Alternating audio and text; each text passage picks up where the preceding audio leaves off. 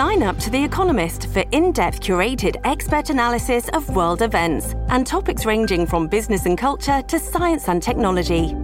You'll get the weekly digital edition, online only articles, curated newsletters on politics, the markets, science, culture, and China, and full access to The Economist Podcast Plus. The Economist is independent journalism for independent thinking. Go to economist.com and get your first month free.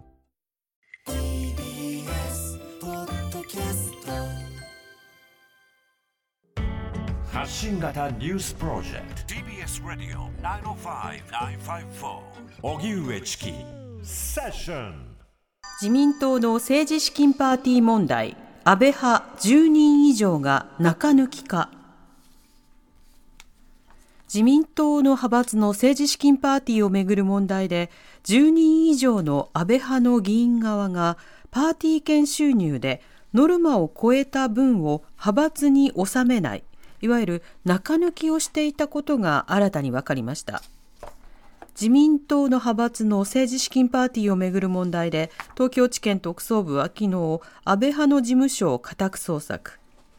安倍派では議員側が売ったパーティー券の収入がノルマを超えると派閥側から議員側にキックバックされ一部は政治資金収支報告書に記載されず裏金になった疑いがあります。関係者の取材によりますと中抜きの額が100万円を超える議員も複数いるということです。今後特捜部は全容解明を進めるものとみられます。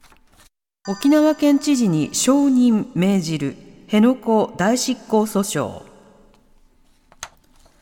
沖縄県にあるアメリカ軍普天間基地の名護市辺野古移設をめぐる裁判の判決です。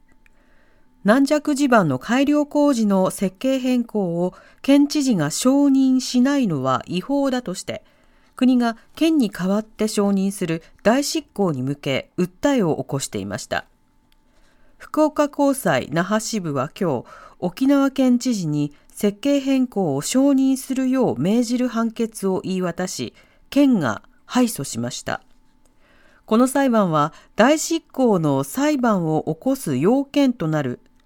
著しく公益を害する状態であるかが争点で、国側は普天間の固定化を避けるという公益上の重大な課題が達成できないと主張。一方、県側は辺野古埋め立て反対の意思を示した県民投票の結果など、民意こそ公益だと反論していました。県は判決を不服として上告できますが、大執行を止める効力はなく、国が初めて自治体の事務の大執行に踏み切るかが焦点となります。二度目の戦闘停止の用意あるイスラエル大統領。イスラエルのヘルツォグ大統領は19日、駐在する各国のイスラエル大使らとの会合で、イスラム組織ハマスに拘束されている人質の解放に向けて2度目となる戦闘の一時停止の用意ができていると語りました。また、イスラエルのメディア、エルサレムポストは、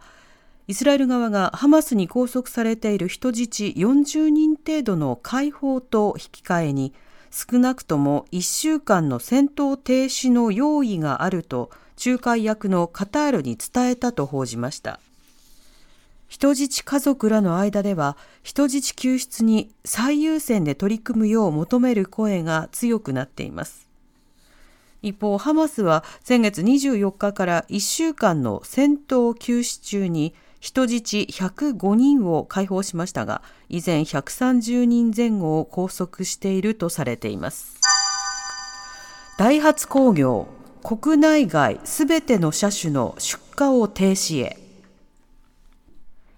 小型車大手ダイハツ工業が車両の安全性を確認する試験で不正を行っていた問題で対象の車種がこれまでの6車種から現在生産しているほぼすべての車種に拡大することが分かりました。ダイハツは今年4月トヨタブランドを含む海外向けの4車種について側面衝突試験の認証申請をめぐり不正があったと発表その後、2車種にも不正が発覚し、第三者委員会に調査を依頼しました。今日の第三者委員会の記者会見で、新たに25の試験項目で174の不正行為が判明。すでに生産を終了したものや、